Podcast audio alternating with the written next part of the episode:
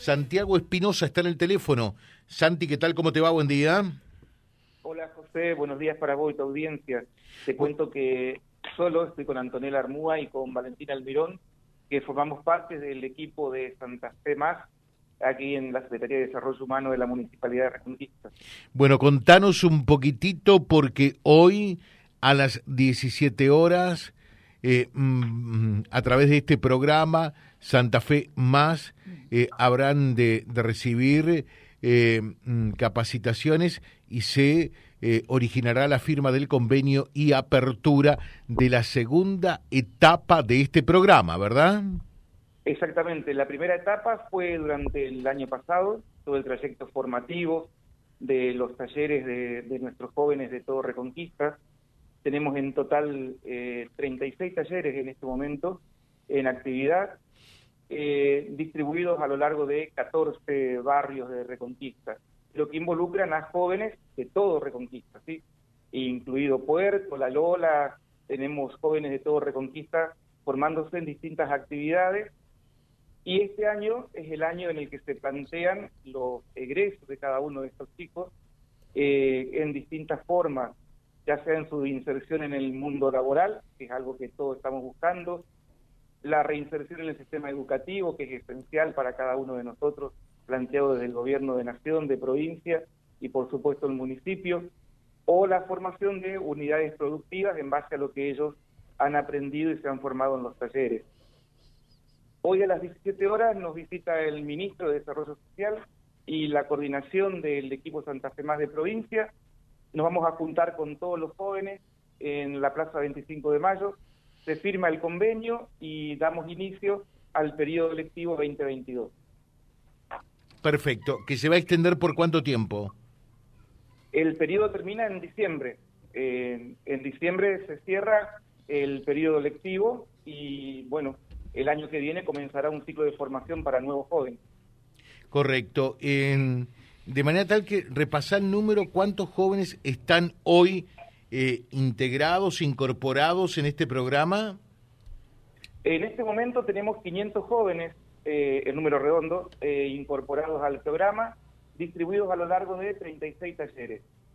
Los talleres son muy variables, tienen desde metalúrgica, gastronomía, fábrica de pastas, fabricación de tejido en palma, zapatería artesanal.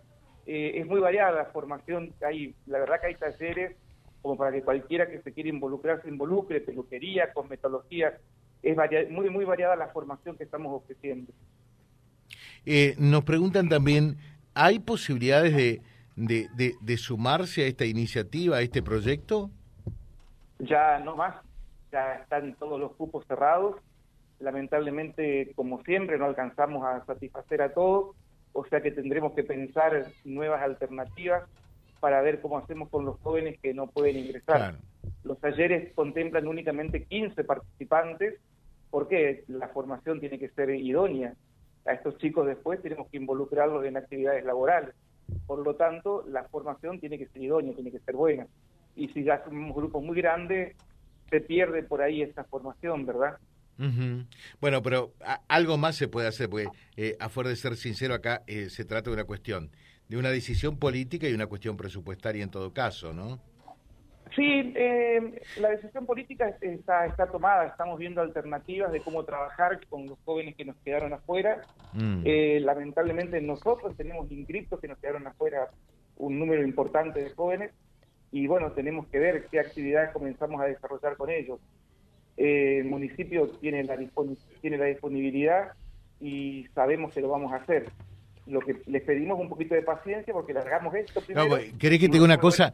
Todos valoran como positivo esto y está bueno, está bueno que esto ocurra eh, y está bueno aplaudir este tipo de iniciativas, ¿no?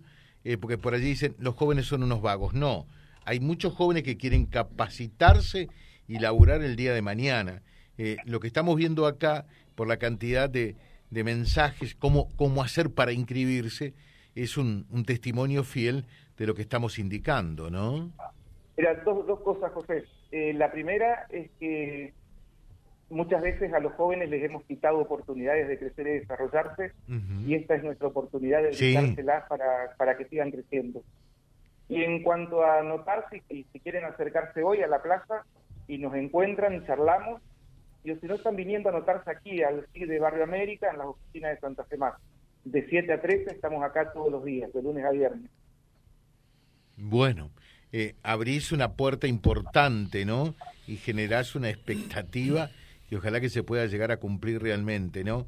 Eh, yo diría, eh, esto, ahí es donde tiene que estar el Estado presente, en este tipo de acciones, apoyando nada más ni nada menos que a nuestros jóvenes, obviamente, ¿no? Te dejamos un saludo y esta tarde con Silvio estaremos haciendo el seguimiento de algo que valoramos y apreciamos mucho, ¿eh? Bien, muchas gracias y esperamos a los jóvenes a que nos acompañen esta tarde en el lanzamiento del ciclo 2022. Gracias. Gracias. Vía Libre. Somos el gran foro de resonancia de toda la realidad que reúne la máxima audiencia comprobada.